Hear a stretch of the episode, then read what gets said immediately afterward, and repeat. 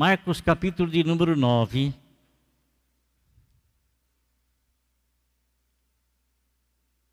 Versículo de número 23. Está escrito assim: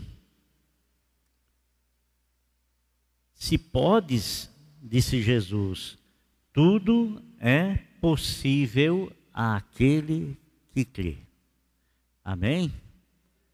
Se podes, disse Jesus, tudo é possível àquele que crê. Amém? Que o Senhor nos ajude, nos abençoe. Depois na tua casa você vai poder ler o texto todinho aí, né? Irmãos, nós acreditamos em milagres. Continuamos acreditando em milagres porque cremos que o Senhor Jesus Cristo, Ele é o mesmo ontem, hoje, eternamente o mesmo. Se outrora Ele tinha capacidade e tem a capacidade de salvar, outrora Ele tinha a capacidade de curar e tem a capacidade de curar, da mesma forma. Ele não perdeu o poder, não perdeu a autoridade, não perdeu. Logicamente, que o Senhor Jesus Cristo ele otorgou aos seus discípulos que estes fossem por todo o mundo e pregassem o evangelho a toda criatura. Ele diz que alguns sinais acompanhariam aqueles que acreditam. Logicamente, esses sinais não somente acompanhou os doze apóstolos, ou os onze, depois, posteriormente, o apóstolo São Paulo, mas acompanhou também Estevão, que não era um, um, apóstolo, acompanhou também Felipe, que também é, não era, era um diácono. Enfim, Deus realizou grandes obras e Deus continua realizando grandes obras. O Senhor Jesus Cristo, ele tinha um plano específico com aqueles doze homens que ele havia escolhido. Ele começou ao chamá-los, ele começou a ensinar aqueles homens, começou a orientá-los. E, logicamente, ele não apenas ensinava a teoria, mas ele também ensinava a prática. Tudo que eles tinham dúvida, tudo aquilo que o Senhor ensinava às pessoas, e aqueles doze ficavam assim com questionamento na mente, a Bíblia fala que, em particular, o Senhor então esclarecia tudo a eles. Em particular, o Senhor falava com eles, tirava todas as dúvidas do coração deles, porque o Senhor os estava preparando para continuar a obra que ele estava inaugurando, que ele estava fundando. E a Bíblia nos fala, irmãos, que os discípulos, eles acompanhavam o Senhor e eles viam as coisas que o Senhor fazia. Numa certa ocasião, quando o Senhor deu a eles o perceber, o entender que eles continuariam a obra do Senhor, eles ficaram assim um tanto quanto constrangidos e perguntaram para o Senhor. É, eles fizeram uma introspectiva e eles sabiam que eles não tinham capacidade e nem fé suficiente para fazer as obras que o Senhor fazia, né? Sabia que não. Num dado momento, então, eles, eles pedem ao Senhor: Senhor, aumenta-nos a fé. Aumenta-nos a fé, porque eles perceberam que a responsabilidade que viria sobre eles necessitaria de ter uma fé, a sua fé aumentada. E essa, essa pergunta que o Senhor Jesus Cristo fez a um, foi uma pergunta-resposta, na verdade, para uma pessoa que o questionou. O Senhor Jesus Cristo, ele apareceu de repente no lugar, e estavam os seus discípulos, e estava havendo uma discussão, uma discussão entre os escribas e os discípulos do Senhor.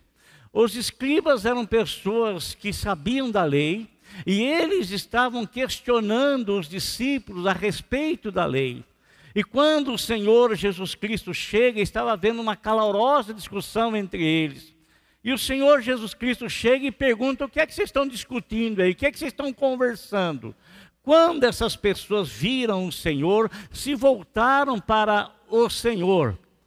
Se voltaram para o Senhor, e quando o Senhor pergunta o que é que eles estão discutindo, amados irmãos, eu percebo uma coisa: quando nós nos convertemos, e mesmo, ter, mesmo tendo um chamado do Senhor para a nossa vida, nós não aprendemos tudo de repente. Não vem tudo na nossa mente e, e, e, nos tornamos expert na Bíblia, nos tornamos. Não, nós somos educados biblicamente, somos ensinados biblicamente. Nós vamos desenvolvendo o nosso conhecimento, desenvolvendo a nossa salvação. Nós não sabemos de tudo. E ninguém sabe de tudo. Eu não sei, e você também não sabe de tudo. Ninguém sabe verdadeiramente de tudo. E tem pessoas que elas têm um conhecimento maior, e com esse conhecimento maior, às vezes eles querem humilhar aqueles que não têm tal conhecimento, eles querem questionar aqueles que não têm tal conhecimento. E às vezes eles querem até desprezar aqueles que não têm o mesmo conhecimento que eles têm. E foi isso que estava acontecendo. Mas quando isso estava acontecendo, Jesus chegou ali para defender os seus discípulos, porque o Senhor Jesus Cristo era aquele que estava ensinando-os, estava doutrinando-os, estava preparando-os. E o Senhor sabia o tanto que eles tinham conhecimento, porque o conhecimento que eles tinham era o conhecimento daquilo que o Senhor lhes estava transmitindo. E irmãos, quando o Senhor chega ali, chega ali é, e, e, faz esse questionamento, o que, é que vocês estão discutindo aí? Que conversa é essa? E as pessoas se voltam para ele, do meio desse povo sai um homem, sai um homem, e esse homem ele fala com o Senhor Jesus Cristo: Olha, Senhor, eu trouxe o meu filho aqui, eu trouxe o meu filho aqui para o Senhor. A Bíblia fala claramente que aquele homem levou o filho dele na presença do Senhor, só que o Senhor não estava ali naquele momento. Os discípulos estavam, mas o Senhor não estava. E os discípulos, então, que foram procurados por esse homem, porque Jesus não estava presente. E o que, que esse homem estava fazendo ali? Na verdade, ele havia trazido o filho dele. O filho dele, talvez um adolescente, ou um juvenil, talvez, ou um junior, talvez. Mas é, a Bíblia não fala exatamente a idade desse menino. Mas o pai, ele fala para o Senhor Jesus: Olha, eu trouxe o meu filho aqui para ti, mas os teus discípulos não conseguiram expulsar esse espírito que está na vida do meu filho, um espírito de possessão. E esse espírito de possessão que estava na vida do filho desse homem, ele narra para Jesus o que é que esse espírito fazia com aquele menino. Nosso Senhor Jesus Cristo foi ouvindo esse homem relatar, e esse homem diz para o Senhor que o filho dele, desde a mais tenra idade, era possesso por um espírito mudo. O espírito tomava conta do menino e travava a boca daquele menino. A Bíblia nos fala, esse homem narrando, que aquele espírito pegava aquele menino, se estivesse perto do fogo, lançava no fogo, se estivesse na água, lançava na água, e esse menino ele começava a babar, espumar pela boca, ele ficava com os dentes, rangia os dentes, e ele ficava definhando, ele perdia toda a energia, perdia toda a força. E aquele esse homem faz um questionamento para o Senhor: Senhor, se tu podes fazer alguma coisa, ajuda-nos. Irmãos, assim acontece às vezes com a vida de muitas pessoas. Muitas pessoas, irmãos, eles, quando estão numa situação difícil, aqueles que conhecem o Senhor Jesus Cristo buscam diretamente o Senhor Jesus Cristo. Mas aqueles que não conhecem esse Jesus que, graças a Deus, nos foi apresentado, esse Jesus que salva, esse Jesus que batiza com o Espírito Santo, esse Jesus que cura, esse Jesus que está prestes para voltar essas pessoas, primeiramente, eles procuram todas as coisas que eles recebem como indicação que poderão ou poderá resolver aquela situação dele. Assim acontece com todas as pessoas, todas as pessoas.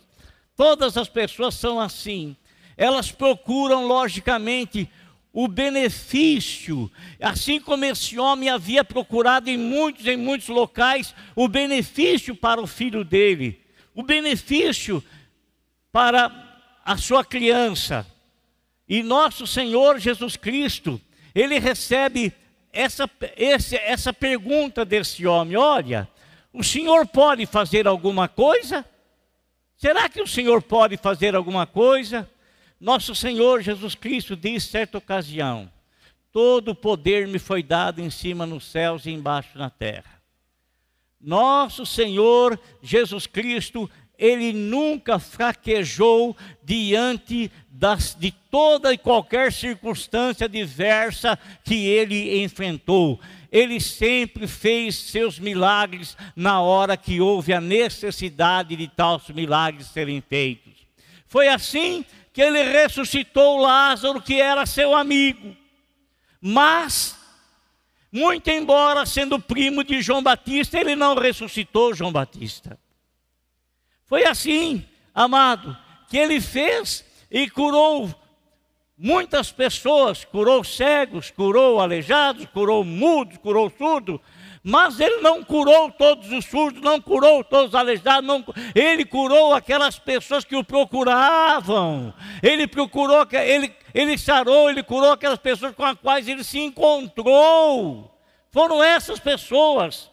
Essas pessoas, amado, eu não vejo na Bíblia Sagrada um único lugar de alguém que tenha procurado o Senhor Jesus Cristo e não tenha sido tocado, e não tenha sido curado, e não tenha sido abençoado por Ele.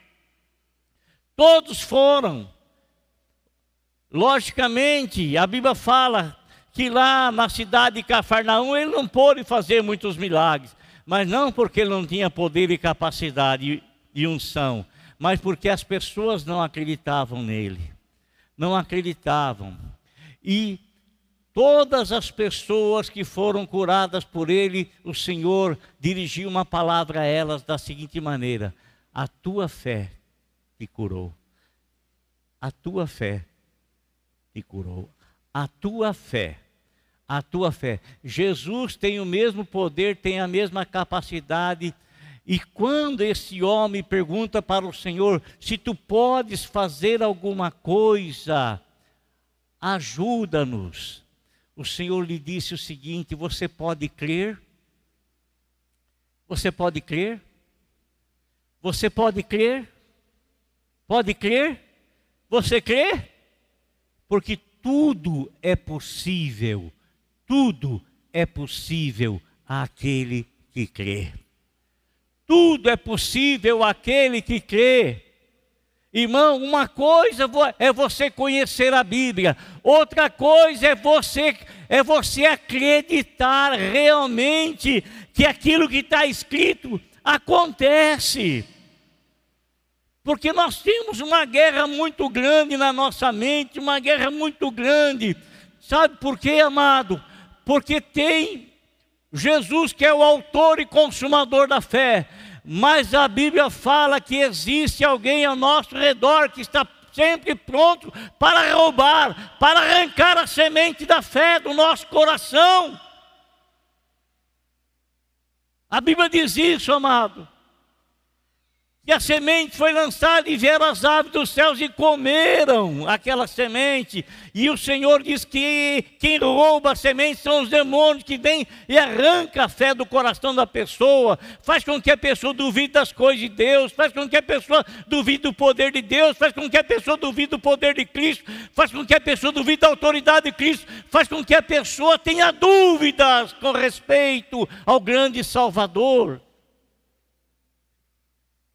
Quando o Senhor disse para ele assim: Você pode crer, tudo é possível àquele que crê. Sabe o que ele respondeu para o Senhor? Eu creio, Senhor, mas ajuda-me na minha fé. Uma confissão, uma confissão. Ele, com, ele confessou ao Senhor que ele estava precisando de ajuda na fé dele. Ele estava precisando, e você acha que é somente esse homem que precisa de, que precisou ou que precisa de ajuda na fé? Todos nós precisamos, irmão. Todos nós precisamos, porque a cada dia nós enfrentamos situações que desafiam a nossa fé, que desafiam a nossa confiança, e muitas vezes nós limitamos o poder e a capacidade do Senhor em fazer alguma coisa, nós limitamos, achamos que Ele pode ir até um certo ponto. Ah, eu sei, Senhor, que o meu irmão vai ressuscitar no último dia. Eu sou a ressurreição e a vida. Eu sou a ressurreição e a vida, disse o Senhor para as irmãs Marta e Maria. Eu sou a ressurreição e a vida. Amém, amado? Então, querido, olha aqui. Não limite o poder e a autoridade que o Senhor tem. Creia sempre, ainda que seja contra tudo e contra todos. Continue crendo que a prevalecência sempre será da palavra de Deus. Sempre prevalecerá a palavra de de Deus, sempre prevalecerá. Então nós podemos confiar nela, porque passa os céus e a terra, mas a palavra do Senhor, ela não vai passar. E se você crer, tudo é possível aquele que crer. Amém? Tudo é possível àquele que crê. Eu quero desafiar você, eu quero desafiar você a colocar algo aí que você tem na tua vida diante do Senhor. Algo que você está achando que é, ah, já faz tempo que eu estou na espera, já faz. Como disse o João aqui, o missionário João, continue pescando, é, continue crendo, porque foi o Senhor que mandou ele pescar. Continue crendo na palavra que o Senhor dirigiu para a tua vida. Continue crendo na palavra que o Senhor dirigiu para a tua vida. Continue crendo na palavra que o Senhor dirigiu para ti. Tudo é possível àquele que crê.